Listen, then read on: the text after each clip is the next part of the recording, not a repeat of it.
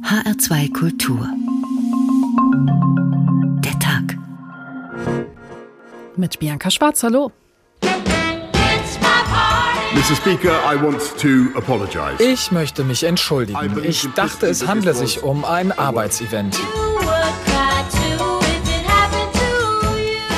Die Party ist vorbei. Boris. Es war eine erzwungene Entschuldigung und ich finde, es gibt keine andere Schlussfolgerung. Mr. Johnson, tun Sie das Richtige, treten Sie zurück. Prinz Andrew, Herzog von York, ist auf fast allen Titelseiten zu sehen, meist noch auf Fotos in Uniform mit Orden, die er künftig nicht mehr wird tragen dürfen. Das war der absolut richtige Schritt. Ich möchte meine Sympathien für die Queen ausdrücken, die in diese schwierige Lage gekommen ist und diese mutige Entscheidung getroffen hat. Prince Andrew has nowhere to go. He's effectively a dead man walking as far as the royal family is concerned. Laut der unabhängigen Aufsichtsbehörde OBR ist das britische Bruttoinlandsprodukt durch den Brexit in diesem Jahr um 4% gefallen. Es ist ein Desaster. Und ich bin nicht die Einzige, der es so geht. Ich kenne niemanden in dieser Branche, der den Brexit noch für eine gute Idee hält.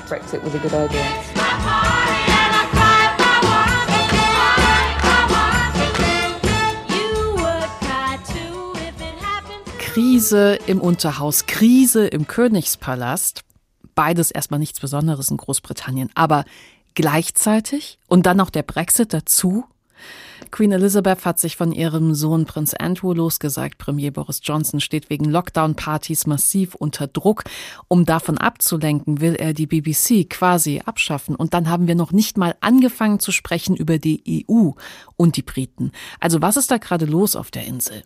Partys, Prinzen, Brexit, Großbritannien im Umbruch, so heißt der Tag heute. Irgendwann in dieser Woche soll Sue Gray, eine Spitzenbeamtin der Downing Street, ihren Untersuchungsbericht über die mittlerweile mindestens elf Corona-Partys in Johnsons Sitz während eines Lockdowns vorlegen. Wie es heute um Boris Johnson steht, das berichtet Christoph Brössel.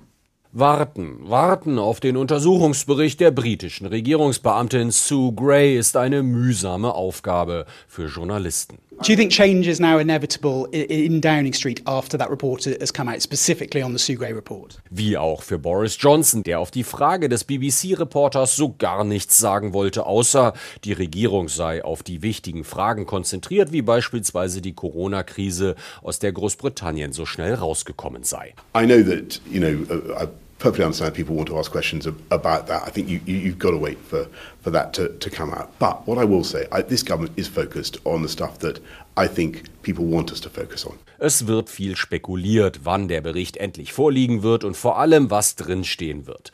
Der ehemalige Regierungsberater Dominic Cummings soll Sue Gray schriftlich Dokumente überreicht haben. Er wirft dem Premier vor, gelogen zu haben. Am 20. Mai 2020 hat es eine Gartenparty gegeben in der Downing Street. In der Einladung hieß es, es wäre doch schön, das Beste aus dem Tag zu machen. Jeder solle seine eigenen Getränke mitbringen. Johnson sagte später aus, er habe nicht gewusst, dass das kein Arbeitstreffen gewesen sei. Cummings sagte, er habe den Premier gewarnt, dass dies eine Party sei, die gegen die Lockdown-Regeln verstoße. Die Zeitung Daily Telegraph berichtete, Sue Gray habe auch mit den Polizeikräften gesprochen, die den Regierungssitz bewachen. Die Zeitung zitiert eine Person, die anonym bleiben will, dass die Beamten viele Informationen beisteuern konnten und es eher unwahrscheinlich sei, dass Johnson Ende der Woche noch im Amt sei. Dabei ist schwer einzuschätzen, wie ernst zu nehmen diese Berichterstattung ist. Die größte Gefahr für Johnson geht immer noch von der eigenen Partei aus. Noch ist die Zahl von 54 Abgeordneten, die sich gegen den Premier aussprechen, nicht erreicht. Wenn dies der Fall sein sollte, muss ein Misstrauensvotum innerhalb der Fraktion angesetzt werden. Aber viele Abgeordnete dürften noch warten, so wie David Davis, der im Unterhaus zwar offen Boris Johnsons Rücktritt forderte, aber noch nicht schriftlich erklärt hat, dass er ihn nicht mehr unterstütze. No, no, I'm going to. I asked him. I asked him to resign. I didn't say uh, uh, I'm going to uh, force that. I'll wait until three or four days after the Sue Gray report and make my decision at that point. Er werde warten, bis der Untersuchungsbericht von Sue Gray vorliegt. Drei oder vier Tage später werde er sich dann entscheiden. Boris Johnson, Porträt eines Störenfrieds. So heißt das Buch des Autors und Zeitredakteurs Jan Ross. Er ist jetzt am Telefon. Herr Ross, dieses heiß erwartete Papier der Spitzenbeamtin Sue Gray. Was ist denn von diesem Papier überhaupt zu erwarten? Das wird wahrscheinlich keine Beurteilungen enthalten, sondern äh, einfach eine Aufstellung und Analyse von Ereignissen. Man muss ein bisschen berücksichtigen, was der Auftrag war und auch was die Situation einer Beamtin ist, die in einer solchen Lage Bericht erstatten soll. Sie wird natürlich als Beamtin nicht in die Situation kommen wollen, über das politische Schicksal eines gewählten Regierungschefs zu entscheiden.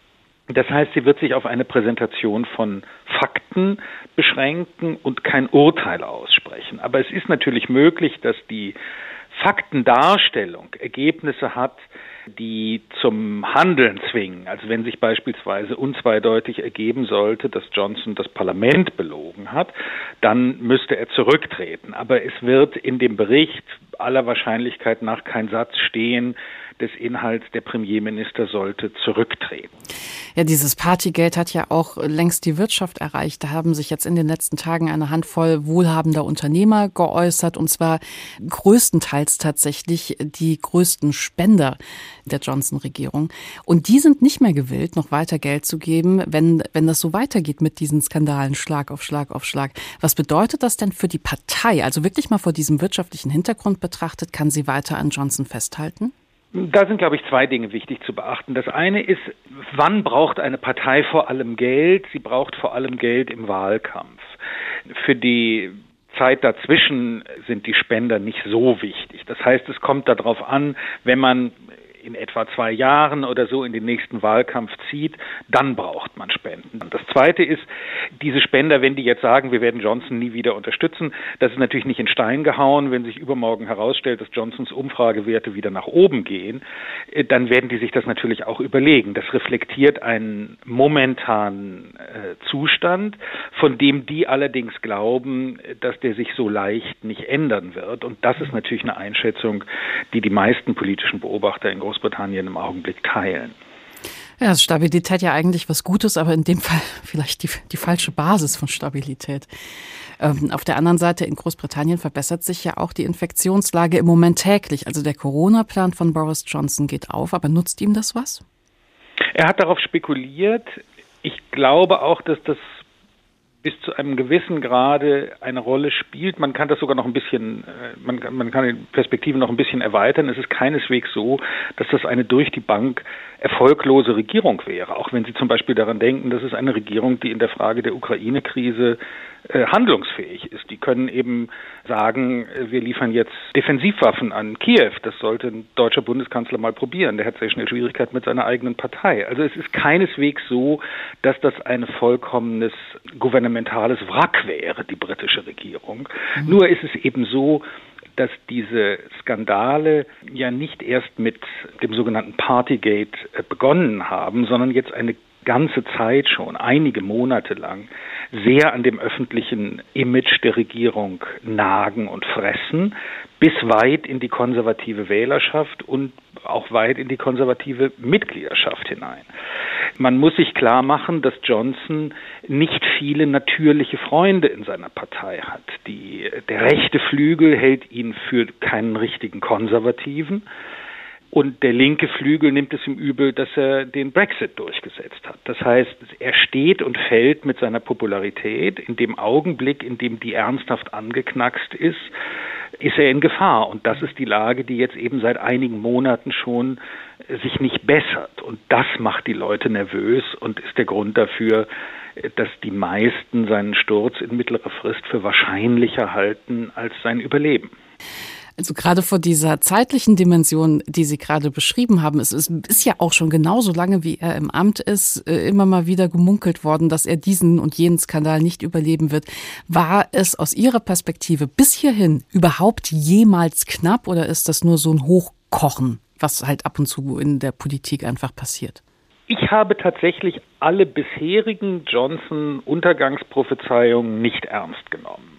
Also es ist ihm ja immer vorhergesagt worden, gerade auch in der kontinentalen Öffentlichkeit, wo es viele gibt, die ihn nicht leiden können, äh, haben immer wieder die Hoffnung gehabt, nun geht es aber wirklich mit ihm zu Ende und nun aber ganz wirklich und so weiter. Das habe ich nie geglaubt. Die Lage jetzt ist anders.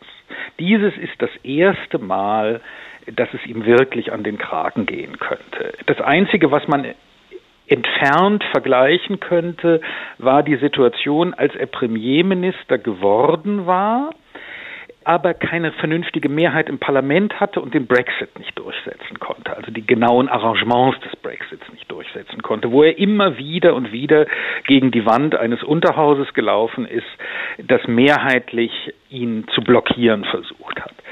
Das war das einzige Mal, dass man sagen kann, dass er in ähnlichen Schwierigkeiten war, aber es waren Schwierigkeiten, die nicht ihn als Person betrafen und es war klar, dass seine Gegner politisch schwach waren. Er konnte, die Situation war immer, dass seine Gegner eine Wahl fürchten mussten. So ist es dann ja auch gekommen. In dem Augenblick, in dem es eine Wahl gab, sind sie krachend untergegangen und Johnson hat sich, äh, hat sich glänzend durchgesetzt. Das heißt, er hatte damals letztlich die öffentliche Meinung oder die Mehrheit der öffentlichen Meinung im Rücken.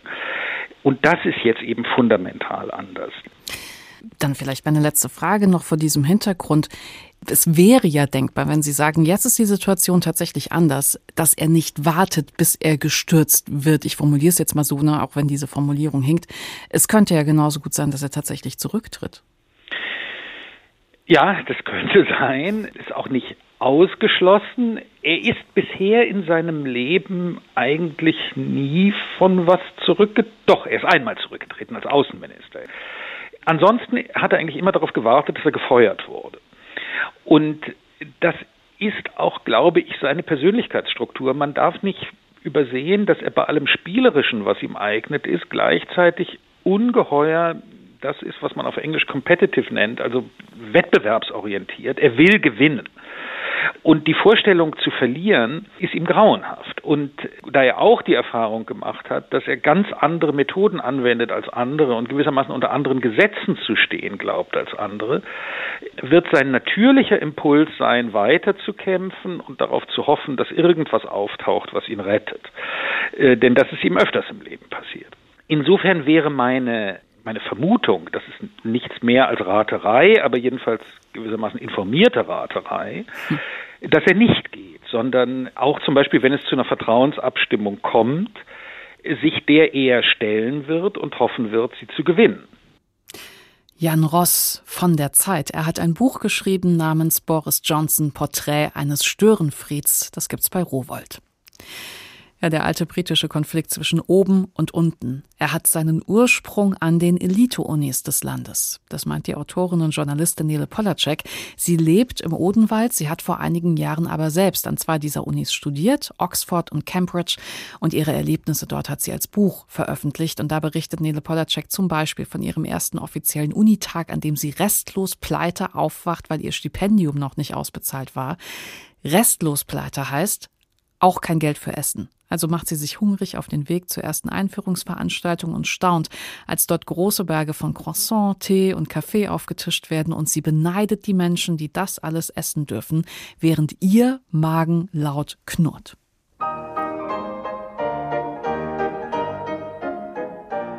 Plötzlich hörte ich ein Räuspern. Es war so ein junger Uniformierter, der ganz leise zu mir sprach, so dass nur ich ihn hören konnte. Sie können sich bedienen sagt er. Echt? fragte ich. Ja, es ist für Sie, sagte er.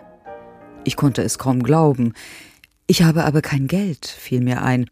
Nein, nein, es ist umsonst, antwortete der Uniformierte. Soll ich Ihnen einen Tee oder Kaffee bringen? Selten hat mir ein Croissant so gut geschmeckt, und das lag nicht nur an meinem Hunger oder an meiner Freude, etwas umsonst zu bekommen, sondern auch daran, dass das Essen in St. John's einfach herausragend ist. Nach ein paar Minuten aßen die meisten der neuen Studenten, mit denen ich da wartete. Allerdings aßen nicht alle gleich. Manche waren voller Begeisterung. Es waren Leute wie ich, die immer noch nicht glauben konnten, dass sie Essen umsonst bekamen und auch noch Gutes. Ich konnte mich nicht erinnern, dass mir das in einer deutschen Uni jemals passiert war. Die andere Hälfte der Studenten ließ das Essen vollkommen kalt. Sie zupften lustlos an ihren Croissants, ließen halbleere Teetassen stehen. Für sie war kostenloses Essen das Geld nicht wert, das sie nicht bezahlen mussten. Später erkannte ich erst, dass die Unterschiede zwischen diesen beiden Gruppen viel größer waren als nur das Essverhalten. Der Unterschied war der zwischen Menschen, die es gewohnt waren, Dinge umsonst zu bekommen, und solchen, die die Grunderfahrung gemacht hatten, dass man im Leben nichts umsonst bekam. In anderen Worten, an der Art, wie die Studenten auf das Buffet reagierten, konnte man ablesen, woher sie kamen. Die Armen und mit arm meine ich einfach nur Durchschnitt, nicht bettelarm, nicht stinkreich, waren begeistert. Für die Reichen gab es überhaupt keinen Grund zur Freude. Alles war Business as usual.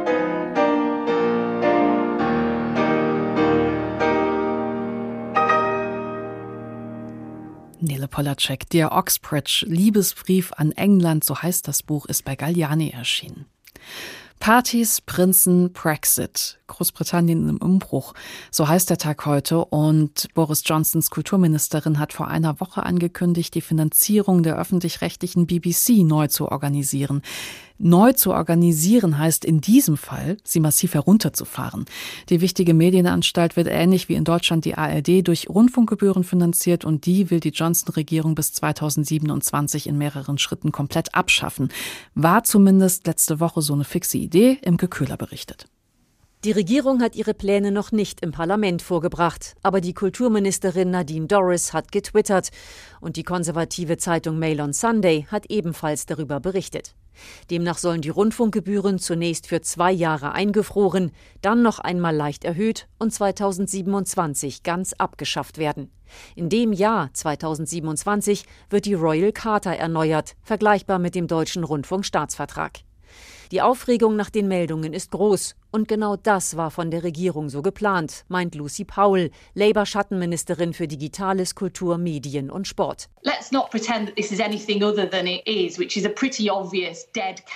Wir sollten nicht so tun, als sei es etwas anderes, als es ist. Es ist ein Ablenkungsmanöver, um künstlich Aufregung zu erzeugen und von der desaströsen Führungskrise des Premiers abzulenken. Allerdings wird über die BBC und die Rundfunkgebühr schon lange diskutiert. Dem ehemaligen ehemaligen Chefberater von Boris Johnson, Dominic Cummings, wurde sogar nachgesagt, die BBC ganz abschaffen zu wollen. Und es ist kein Geheimnis, dass die Tory-Regierung zumindest das Finanzierungsmodell der BBC verändern will. Lord Michael Great, eine bedeutende Persönlichkeit der britischen Medienwelt und früher selbst Programmdirektor bei der BBC, wirft dem öffentlich-rechtlichen Sender vor, in einer Traumwelt zu leben. 159 pounds a year 159 Pfund pro Jahr mag für jemanden wie Gary Lineker nicht viel sein oder für die BBC-Chefs und Kommentatoren, aber für die Mehrheit der Leute in diesem Land ist das total viel. Braid glaubt, dass die BBC letzten Endes selbst mit einem neuen Finanzierungsmodell aufwarten muss. Zu möglichen künftigen Ansätzen sagte er: Many ideas of es gibt viele Ideen dazu. Ich würde Werbung ausschließen, weil das anderen Sendern Geld wegnehmen würde. Abos sind eine Möglichkeit, aber was macht man mit dem Radio? Ich glaube, es gibt kein Land auf der Welt, wo Abos für Radiosender funktionieren. Man könnte mit Subventionen arbeiten oder es gibt die Idee, die großen Streaming-Dienste zu besteuern, um das Geld zu nutzen. Es gibt viele Ideen. Andere Kenner der Branche sehen eine Abkehr vom Gebührensystem sehr kritisch. Die Medienanalystin Claire Enders etwa sagte in der BBC, sie halte die Rundfunkgebühren für eine hervorragende Art der Finanzierung, die außergewöhnlich kostengünstig sei. Weiter sagte Enders, der öffentlich-rechtliche Rundfunk wird von allen führenden Ländern der Welt für ein exzellentes Modell gehalten, außer von den USA, wo entsprechende Bemühungen von Rupert Murdoch ausgelöscht wurden, vor etwa 25 Jahren. Der BBC stehen nun noch schwierigere Zeiten ins Haus. Der Zeitraum von nur fünf Jahren für tiefgreifende Änderungen ist sehr kurz. Die Rundfunkbeiträge bringen der BBC derzeit rund 3,2 Milliarden Pfund pro Jahr ein. Eine Abschaffung würde wahrscheinlich das Ende mehrerer Programme und Spartenkanäle und den Abbau tausender Jobs bedeuten. Angesichts des Timings dieses Vorschlags muss man fragen, ist das mehr als nur ein Ablenkungsmanöver von Boris Johnson? Das wirft ihm zumindest die Opposition vor und das vertiefen wir jetzt mit Nikolaus Bernau. Er ist Journalist bei der Berliner Zeitung. Guten Abend. Einen schönen guten Abend. Die Beitragszahlungen für die BBC, die sind ja vielen Konservativen schon lange ein Dorn im Auge und Boris Johnson hatte auch selbst schon 2019 angekündigt, das Beitragssystem zu ändern und er würde damit ja tatsächlich in seiner eigenen Partei sehr viele Menschen sehr glücklich machen. Wieso ist denn die BBC gerade sowas wie die Erzfeindin der Konservativen in äh, Großbritannien? Ja, das hat eine sehr, sehr lange Geschichte. Die geht eigentlich zurück bis in die frühen 1980er Jahre mindestens, muss man sagen, als nämlich äh, Margaret Thatcher versuchte, mit einem wirklich radikalen Ansatz, das damals ja wirklich sehr, sehr krisenangeschüttelte Großbritannien zu, ja, man muss eigentlich sagen, zu revolutionieren. Und ein Teil davon war beispielsweise, dass sie sich sehr, sehr wenig gekümmert hat um die Gegenden und um die Regionen, die bis dahin durchaus im Zentrum der Öffentlichkeit standen, zum Beispiel im Städtebau und in der Förderung von Kulturinstitutionen, also vor allem mal die alten Bergbauinstitutionen, äh, Regionen wie in Nord- und Mittelengland oder in Wales. Und dort hat sie eben, der ganz berühmt ist der große Bergarbeiterstreik, der über endlos lange Zeit ging und den sie dann auch gewonnen hat unter rabiatester Einsetzung von sämtlichen nur möglichen Machtmitteln. Und in diesem Bergarbeiterstreik hat eben die BBC damals nicht nur berichtet über die Projekte der Politik und von Margaret Thatcher, sondern sie hat auch un ununterbrochen berichtet über den Niedergang der kleinen und der mittleren Städte eben in den Bergbauregionen oder in den Textilregionen Mittelenglands oder über die armen Leute oder eben über die vollkommen diskriminierten Einwanderer.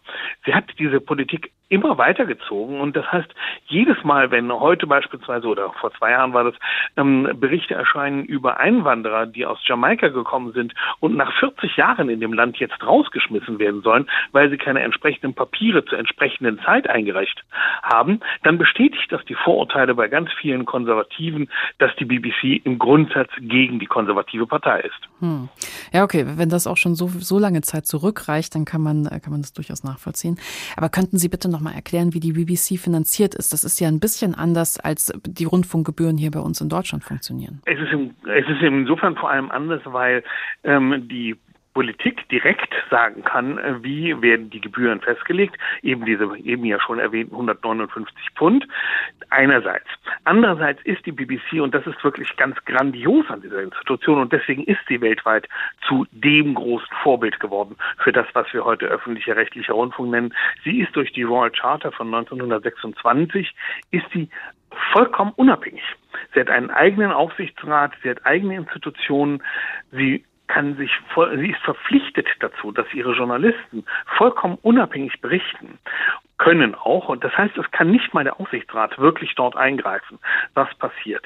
Der einzige große Hebel eben der Regierung etwas zu tun, ist immer wieder der Finanzhebel gewesen. Und der wurde auch von den konservativen Regierungen der letzten 30 Jahre relativ oft angesetzt, um eben die BBC, die aus der Perspektive der Konservativen ein völlig großstädtischer Sender ist, der mit hochmütig berichtet, der elitär sei, vollkommen abgehoben vom Leben des eigentlichen England, also des konservativen Konservativen in den kleinen Städten des weißen Bürgertums selbstverständlich, da um diese BBC zur Raison zu bringen. Mhm.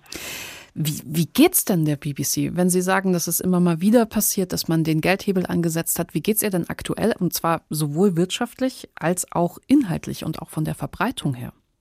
Also wirtschaftlich kann ich einfach nicht beurteilen, aber ihre ganz große Krise hatte sie zweifellos in der Brexit-Zeit. Da hat sie nämlich die konservative Regierung, erst von Theresa May und dann auch von Boris Johnson danach gezwungen, regelrecht sogenannt neutral zu berichten.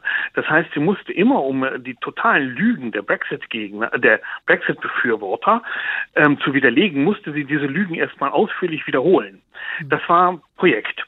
Das heißt, das hat auch dem Ruf der BBC als kritisch berichterstattender Institution sehr, sehr geschadet. Aber davon hat sie sich, wie übrigens alle öffentlich-rechtlichen Sender, also ja auch wir, wenn man so will, ähm, sehr, sehr erholt im Rahmen der Covid-19-Krise. Das war ganz wichtig für die BBC. Sie ist seitdem sehr viel stärker aufgestellt, habe ich zumindest den Eindruck von draußen gesehen. Sie hat diese ganzen Schulprogramme aufgebaut. Sie hat die ganzen Informationsprogramme aufgebaut. Sie hat sich eben vor allem nicht nur als Stimme der jeweiligen gerade ja äh, doch sehr oft wechselnden Politik von Boris Johnson gezeigt, was wiederum die Konservativen zur Weißglut treibt, dass sie eben nicht das macht, was die Regierung will, sondern sie zeigt, dass es auch ein anderes Bild der Welt gibt. Wobei das ja für jede Regierung gelten würde. Ne? Also könnte man das, ja Das gilt im Wesentlichen für jede Regierung. Also ich nehme an, auch eine linke Regierung würde ähm, ziemlich häufig über die BBC schäumen. Nur hat sich tatsächlich im Überblick gezeigt, also nicht nur in Deutschland, sondern auch in Großbritannien, in Frankreich, vor allem in den ganzen ehemaligen britischen Dominions, also in Australien, in Neuseeland oder in Kanada, wo es ja überall ganz ähnliche Rundfunksysteme gibt. Es hat sich immer wieder gezeigt, dass äh, liberale und linke Regierungen offensichtlich sehr viel toleranter sind und sehr viel ähm, offener sind auch dafür, dass Medien kritisch berichten. Konservative und gerade so unter so unter starkem Druck stehende konservative Parteien wie die in Großbritannien haben da ganz offensichtlich sehr viel mehr Probleme und versuchen viel stärker Einfluss zu nehmen. Hm. Jetzt hat ja die Opposition sofort gesagt, Johnson, der möchte mit seinem BBC-Plan nur ablenken von diesem ganzen übrigen Chaos, dass er, das rund um ihn existiert, das er teilweise auch selbst veranstaltet hat. Was meinen Sie denn? Ist das mehr als nur ein Ablenkungsmanöver von Johnson? Könnte es wirklich dazu kommen 2027? Also ich glaube, das sind zwei Sachen. Ich persönlich glaube, und das muss ich wirklich sagen, das ist meine Auffassung von der ganzen Angelegenheit, das ist ein Ablenkungsmanöver für Johnson. Boris Johnson geht es seit jeher im Wesentlichen um eine Person, nämlich um Boris Johnson. Und damit er seine Macht behalten kann, braucht er jetzt ganz, ganz viele Seitenthemen, über die debattiert wird. Das ist übrigens eine von ihm ganz typische Strategie. Die hat er ganz, ganz oft angewandt, wenn er selbst unter Druck kommt, zum Beispiel, weil er schamlos gelogen hat über Europa oder über den Brexit oder sonst dann öffnet er immer ein neues Schlachtfeld in irgendeiner Form. Das macht er jetzt auch. Die BBC ist da ja nur ein der Fall. Das andere ist tatsächlich der Druck der Konservativen. Der ist in den letzten 30 Jahren aufgebaut worden. Das ist jetzt eine strukturelle Frage. Das ist nicht etwa ein Druck, der plötzlich mal entstanden ist, sondern da sind Generationen von Konservativen inzwischen mit verwachsen, dass die BBC, wer auch immer das eigentlich genau sei, dass die BBC ähm, ihr Feind ist.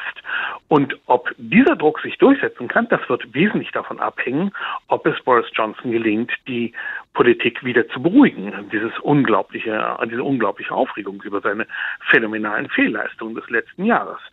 Wenn ihm das gelingt, dann brauchen die, haben die Konservativen wieder ein bisschen mehr Zeit und dann haben sie auch tatsächlich die Möglichkeit, möglicherweise diese sehr radikale, ja, Sie nennen es Reform, ich würde sagen Revolution der BBC einzuleiten.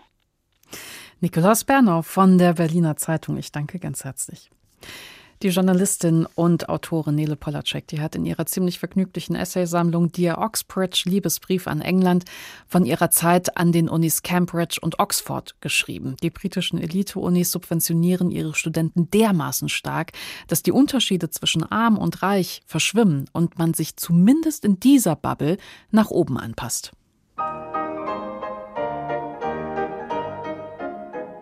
Universitäten, vor allem englische Universitäten, sind sozioökonomische Blasen. Wer einer Universität beitritt, der verlässt seine eigene Klasse und tritt der Klasse der Universität bei. Egal wie viel persönlichen Reichtum man hat, wer einer reichen Universität angehört, ist reich. In Oxbridge lebt man, als wäre man reich, selbst wenn man sich verschuldet, um da sein zu können. Viele meiner besten Oxbridge-Freunde waren nicht reich. Ihre Eltern hatten ziemlich normale Berufe. Sie selbst nahmen große Kredite auf, um ihr Studium überhaupt finanzieren zu können. Und trotzdem taten sie Dinge, die eigentlich nur reiche Menschen tun. Trainierten teure Sportarten wie Tennis und Polo oder lernten Instrumente, die sie sich nie hätten leisten können. Einfach nur, weil sie auf einmal umsonst waren. Wir fingen auch an, wie reiche Menschen zu sprechen, lachten über betont desinteressiert vorgetragene Wortspiele, deren Pointe zum Beispiel auf der sprachlichen Nähe der Worte Hot Boys und Hot Boy Oboe basierte. Wir kannten den Unterschied zwischen Fondant, Parisienne, Dauphinoise und Duchesse-Kartoffeln ohne dass wir uns besonders fürs Kochen interessierten, und wussten, ob wir lieber Perlhuhn, Rebhuhn oder Fasan aßen. Und nach und nach aßen wir diese Dinge auch wie reiche Menschen, lernten die Regeln der Upper Class, drehten unsere Gabeln um und stapelten einzelne Erbsen auf den Gabelrücken, anstatt sie schnöde zu schaufeln. Wer den kleinen Finger beim Teetrinken spreizte, legte ihn bald beschämt wieder an und lernte über solche Affektiertheit müde zu lachen.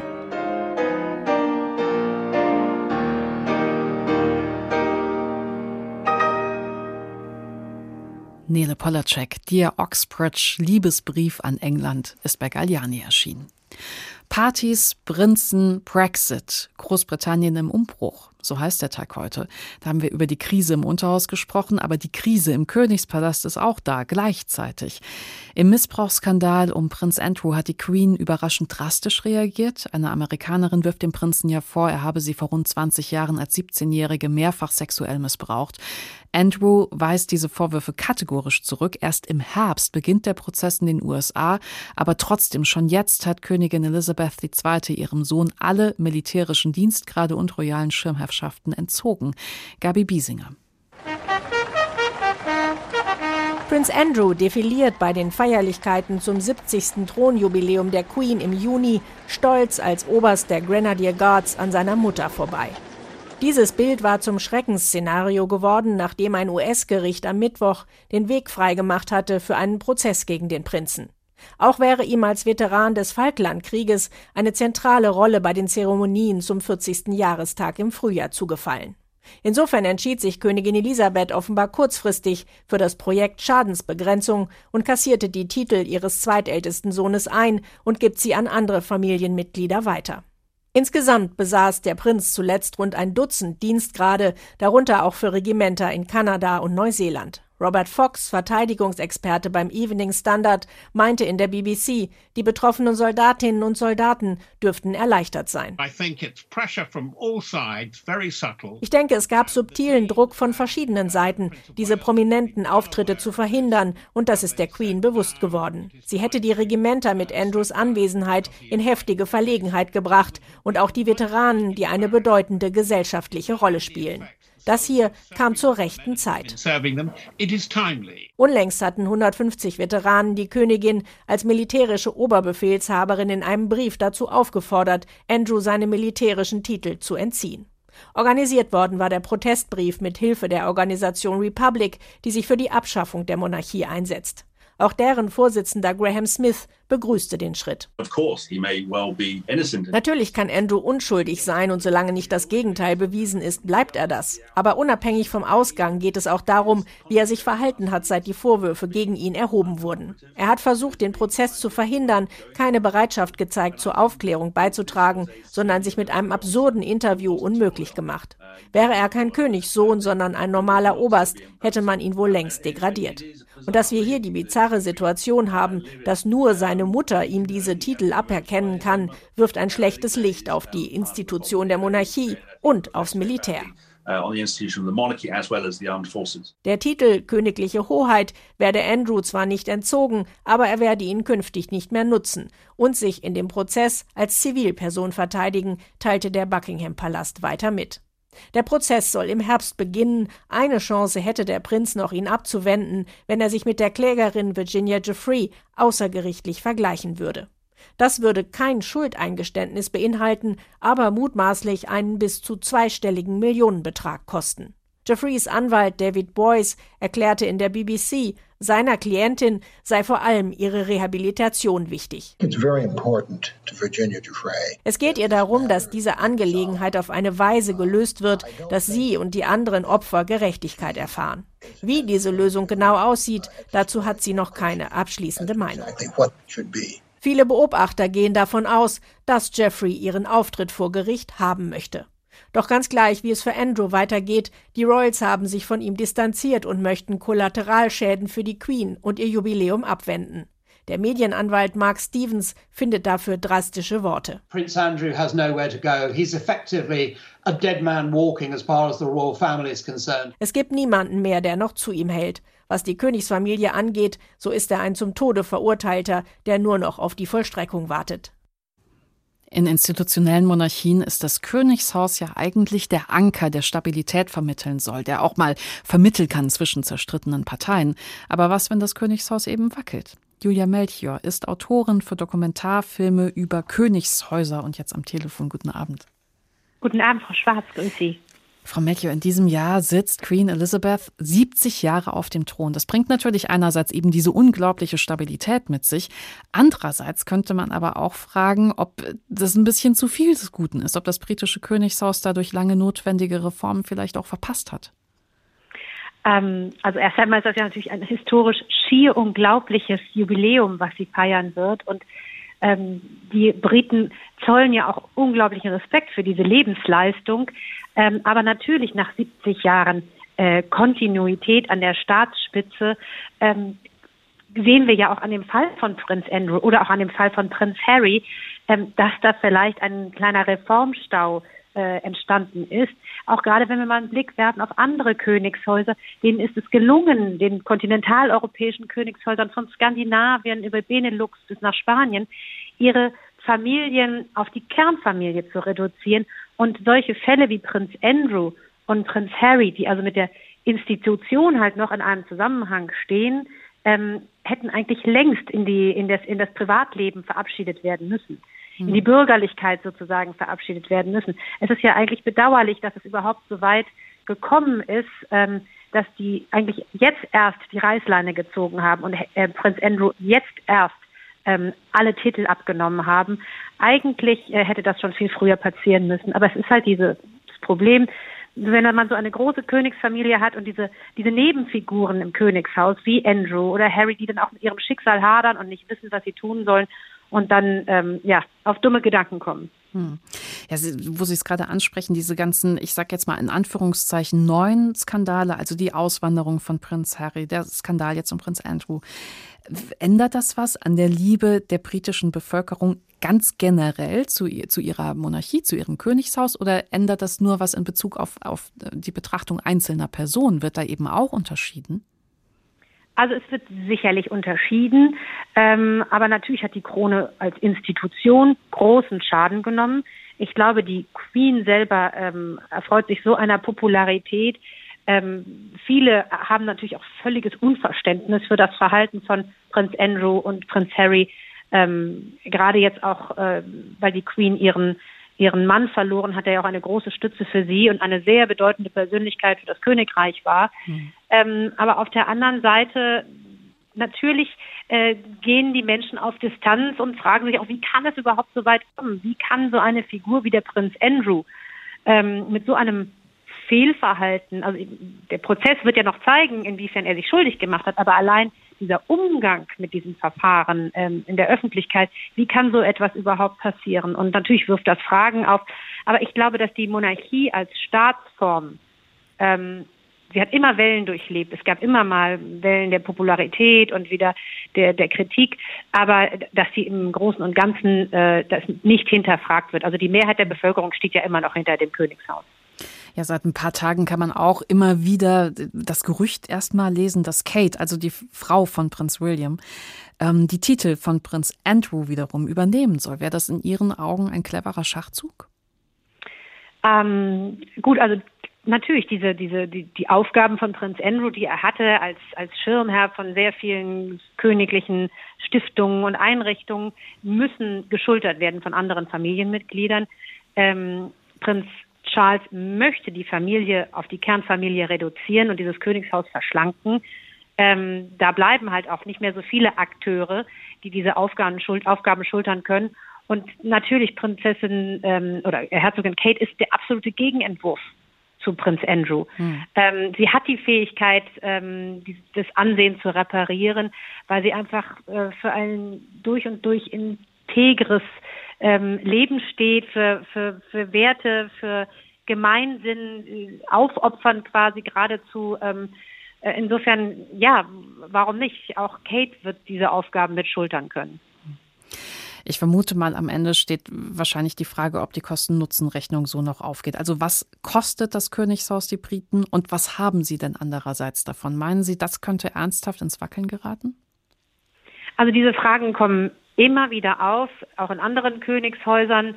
Ähm, denn so ein, eine Figur wie Prinz Harry, der kostet den Staat Geld. Das ist im Prinzip, hat der auf, auf äh, Kosten der Steuerzahler, der britischen Steuerzahler gelebt. Und ähm, insofern war dieser Schritt ja auch logisch und konsequent, dass er das Königshaus verlassen hat. Aber es kommt immer wieder die Frage auf, was bringen die uns eigentlich? Was leisten die dafür? Dadurch zeigen die sich ja auch sehr viel in der Öffentlichkeit, um zu zeigen, wir, wir sind für euch da, wir haben einen Nutzen.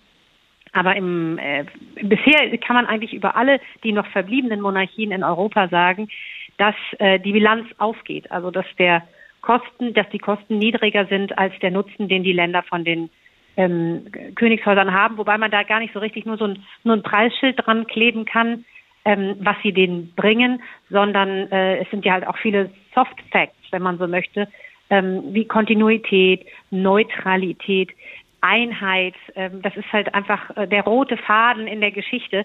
Das sind ideelle Werte und auch eine große emotionale Bindung am Ende, ähm, die hinter so einer Königsfamilie und der Bevölkerung stehen. Also so einfach ist diese Frage nicht zu beantworten. Aber klar, sie müssen immer zeigen, der Bevölkerung jeden Tag aufs Neue, dass sie ihnen einen Nutzen stiften. Und sie müssen eben auch zeigen können, mit Blick auf das hohe Alter der Queen, wenn sie dann abdanken sollte, sie müssen ja auch zeigen können, dass wer auch immer danach kommt, äh, das Haus glaubhaft reformieren kann. Ja, wobei ich äh, diese Frage, ob die Queen abdanken würde, äh, eigentlich mit einem klaren Nein beantworten möchte. Ähm, die Queen wird ihr Leben lang Königin sein und dieses Amt wahrnehmen. Und wenn sie es nicht mehr könnte, aus gesundheitlichen Gründen oder aus Altersgründen, würde natürlich ähm, diese Rolle durch den Regenten wahrgenommen. Das wäre dann in diesem Fall Prinz Charles. Ähm, aber klar, es kommt die Frage, wie geht es weiter, wenn die Queen mal nicht mehr leben würde? Und es wird einen neuen König geben. Mit dem Moment des Todes wird Prinz Charles, er ist der Prince of Wales, er wird der Nachfolger sein. Und natürlich wäre es denkbar, dass er sagt, ich verzichte zugunsten meines Sohnes, weil der spricht einfach auch die jungen Menschen an, zu denen das Königshaus halt auch ähm, an, in gewisser Weise den Kontakt verloren hat. Die unter 24-Jährigen, ich glaube, sie haben nur noch einen Rückhalt ähm, von 30 Prozent. Mhm. Ähm, insofern ist es wichtig, dass dieses, diese jungen Leute, William und Kate, ähm, da in, in mehr in die Pflicht genommen werden, ähm, weil die eigentlich der, die Verbindung sind zu den jungen Generationen. Julia Melchior ist Autorin für Dokumentarfilme über, über Königshäuser, insofern Königshausexpertin. Ganz herzlichen Dank für Ihre Zeit. Wofür ist Großbritannien sonst noch berühmt? Für seine Musikindustrie. Die Musikindustrie in Großbritannien ist ein milliardenschwerer Wirtschaftszweig, eigentlich? Die Branche ist schon von der Corona-Pandemie hart getroffen worden. 70.000 Jobs sollen verloren gegangen sein und dann kam der Brexit nochmal obendrauf. Auf Kontinentaleuropa auf Tour zu gehen, das ist für viele Musiker gar nicht mehr möglich. Imke Köhler. Project Blackbird bei einem Gig im Under the Bridge, einem Konzertsaal unter dem Chelsea-Stadion. Rund 100 Leute sind gekommen. Vorne vor der Bühne wird getanzt, hinten im Raum gibt es für durstige Konzertbesucher ein Bier. Project Blackbird war in diesem Jahr in Europa auf Tour. Papierkram? John Reed, der Trompeter der Band, lacht. lots. Viel Papierkram, sehr viel, auch für die Zollabfertigung. Der Musiker spricht ruhig, aber in ihm brodelt es. Der Brexit hat alles kompliziert gemacht. So muss unter anderem das gesamte Equipment für den Zoll aufgelistet werden. Wir mussten jedes einzelne Instrument ausweisen, mit Gewicht, Ursprungsland, Wert. Das Dokument ist ein Jahr gültig, aber wir können es nicht ändern. Das heißt, das nächste Mal, wenn wir auf den Kontinent fahren, müssen wir genau das gleiche Equipment mitnehmen. Wenn wir andere Dinge mitnehmen wollen, brauchen wir ein neues Zolldokument.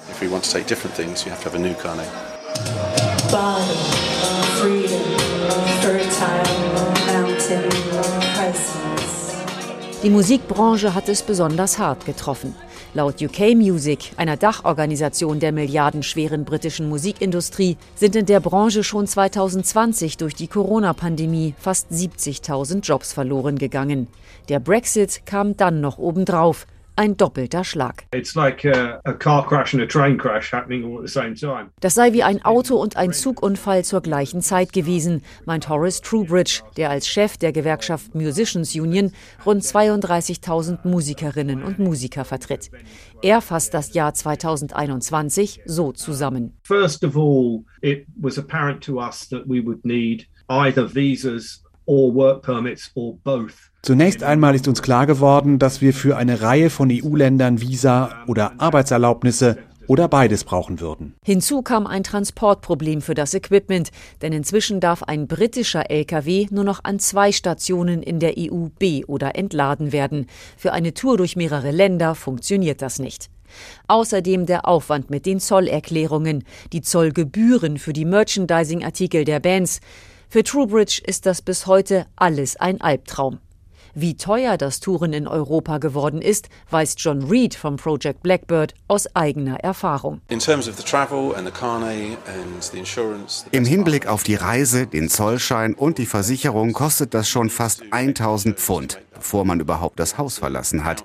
Man muss extra Konzerte geben, um das Geld wieder einzuspielen. Er habe Glück, sagt er zum Schluss. Seine Band könne sich Auftritte in Europa noch leisten. Viele junge, aufstrebende Musiker könnten das nicht mehr.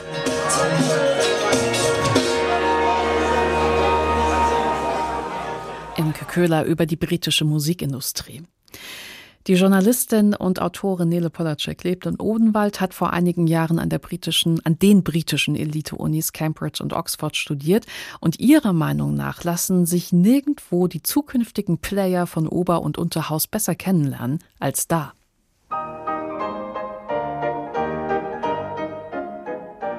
Manchmal behaupteten Tories, also Angehörige der konservativen Partei, gerade solche, die Bantleys und Butler haben, sie könnten problemlos vom sehr niedrigen englischen Arbeitslosengeld leben. Sie sagen das, um zu begründen, dass man natürlich noch weitere Sparmaßnahmen durchsetzen könnte, ohne damit irgendjemanden zu gefährden. Aber, davon bin ich überzeugt, sie sagen es auch, weil sie das wirklich glauben. Viele Tories sind aus Eton direkt an reiche Oxbridge Colleges gegangen. Das erste Mal, dass sie wirklich für sich selbst sorgen mussten, Essen bezahlen, Wäsche waschen, war in Oxbridge. Wenn man persönliche Finanzen in einer Welt gelernt hat, in der Wäschewaschen umsonst ist, einmal am Tag ein Bedder das Zimmer sauber macht, man pausenlos mit Gratiskuchen gefüttert wird und eine warme Mahlzeit, sagen wir Fasanenbrust an Fondant-Kartoffeln, keine drei Pfund kostet, ist es nicht überraschend, dass man denkt, man könne für fünf Pfund am Tag doch ziemlich gut leben.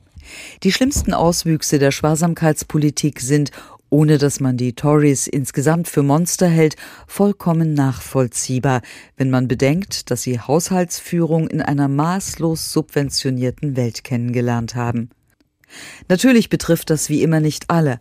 Oxbridge Welt der Widersprüche, bringt aus den gleichen Gründen auch überzeugte Sozialisten hervor, nämlich genau dann, wenn es einen dazu bringt zu erkennen, dass man stark subventioniert wird, dass man im Grunde in einem Sozialstaat lebt und dies doch eigentlich gar nicht so schlecht ist und alle anderen das auch haben sollten.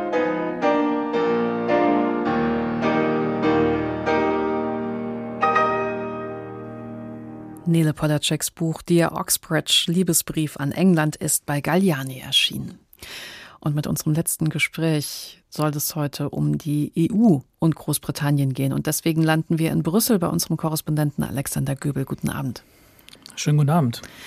Herr Göbel, wie ist denn der aktuelle Stand im politischen Trennungsprozess zwischen Großbritannien und EU? Es ist ja in letzter Zeit darum gegangen, dass eine Übergangsfrist bei den Börsen bis 2025 verlängert werden soll. Ist das eine große, wichtige Angelegenheit oder sind wir mittlerweile bei Detailfragen?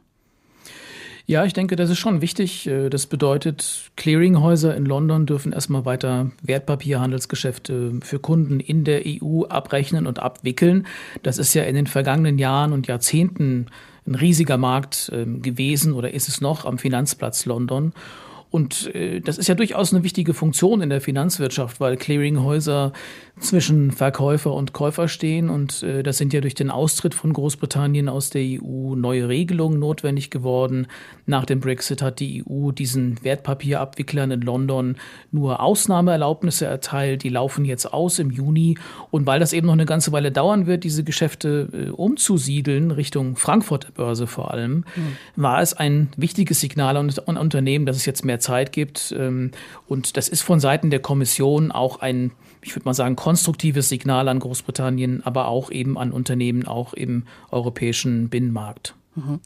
Und wie ist die Stimmung im Moment bei den Verhandlungen? Also man könnte ja meinen, mit dem Rücktritt des äh, Brexit-Ministers David Frost, der war ja in der EU eher unbeliebt, dass die Stimmung da wieder ein bisschen besser geworden ist. Ja, also nach Frost konnte es eigentlich atmosphärisch nur besser Ach. werden. Äh, bei, bei Frost, äh, so heißt es hier in Brüssel, sei der Name wirklich Programm gewesen. Das war alles doch sehr unerfreulich für die Kommission. Man hat den sogar Frosty genannt, hier diesen Verhandler. Äh, für die EU ist Maros Šefčovič aus der Slowakei zuständig. Das ist ein freundlicher, zurückhaltender, aber auch sehr beharrlicher Mann. An ihm liegt es nicht. Er bemüht sich nach wie vor um Einigung über das Nordirland-Protokoll. Das ist eben der große Knackpunkt. Das ist das Kapitel im Brexit-Vertrag, das sicherstellen soll, dass es zwischen dem britischen Nordirland und der Republik Irland keine harte EU-Grenze gibt, damit äh, die Gewalt nicht wieder aufflammt. Aber um eben sicherzustellen, dass über diese offene Grenze zwischen der EU und dem nicht mehr EU-Land Großbritannien keine Waren jetzt unerlaubt in den europäischen Binnenmarkt kommen, äh, müssten Zollkontrollen an anderer Stelle stattfinden. Die Briten sollen das machen mit eigenen Kontrollen. So sieht es dieses Protokoll eigentlich vor. Aber Premier Boris Johnson will das nicht, weil er das für eine Einmischung hält in britische Angelegenheiten. Da ist immer noch unklar, wie man aus dieser Sackgasse rauskommen will. Das ist auch mit Frosts Nachfolgerin Liz Trust im Kern nicht klarer geworden. Mhm. Die britische Außenministerin Truss, die ist ja heute auch in Brüssel. Ähm, wie, wie fühlt sich das für die Politik an, dass im Moment ja gerade der Handel in Bezug auf die Republik Irland und Nordirland Fakten schafft für eine engere Zusammenarbeit, die die Politik nicht hinkriegt?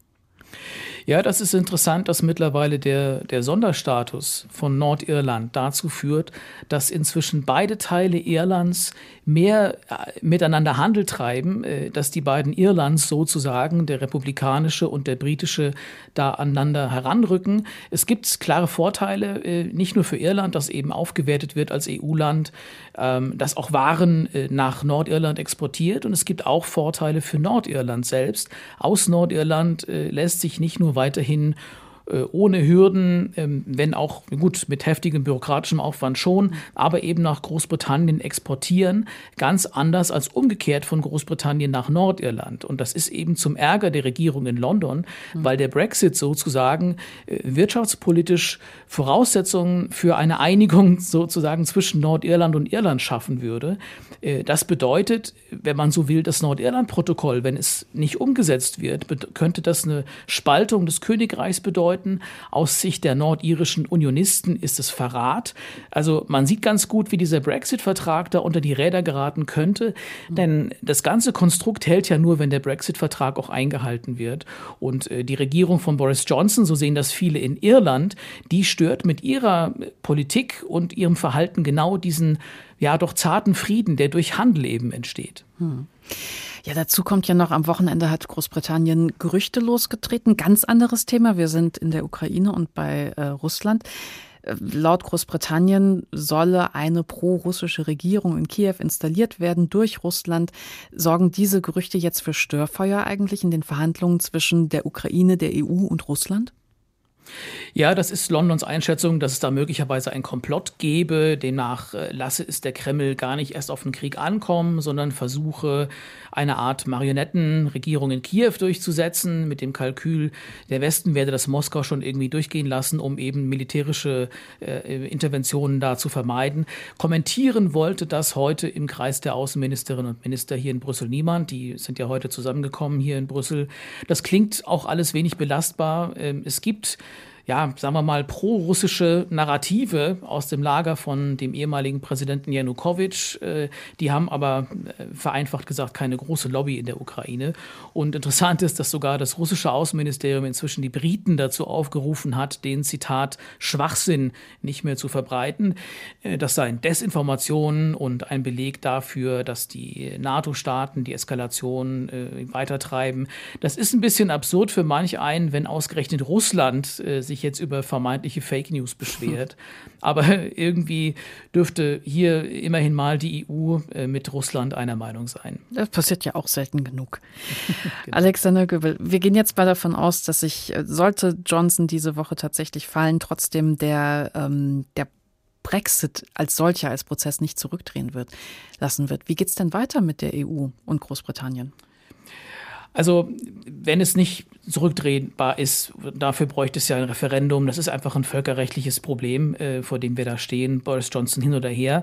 Man setzt weiter auf Kompromiss mit den handelnden Personen in Brüssel. Denn wenn es nicht klappt, dann müsste es eigentlich dann eine harte Grenze geben zwischen Irland und Nordirland. Das wäre ein Schreckensszenario angesichts auch dieser wirklich mühsam beendeten Spannungen im Nordirland-Konflikt. Mhm. Das will niemand. Und äh, deswegen wird über die Frage diskutiert, kann man nicht einfach die Waren, die aus Großbritannien kommen, in Nordirland verkaufen und wenn die alle Standards erfüllen, kann man die nicht einfach kennzeichnen. Also die EU lehnt sich da schon sehr aus dem Fenster und äh, es ist eben wichtig jetzt auch ja bis zum Mai da zu einer Einigung zu kommen, denn dann schließt sich sozusagen ein Gelegenheitsfenster, dann äh, beginnt dann dann sind die Wahlen in Nordirland und man will eigentlich nicht die Wahlen dort äh, mit diesem Brexit bzw. Nordirland-Protokollthema weiter belasten. Alexander Göbel ist unser Korrespondent in Brüssel. Vielen Dank. Partys, Prinzen, Brexit, Großbritannien im Umbruch, das war der Tag heute. Wann genau dieser schicksalsträchtige Untersuchungsbericht zu Johnsons Lockdown-Partys kommen soll, ist unklar. Diese Woche auf jeden Fall. Und wir könnten mit ein bisschen Abstand betrachtet ja auch sagen, diese britische Komödie, die werden wir wohl noch eine Weile genießen dürfen. Danke fürs Zuhören.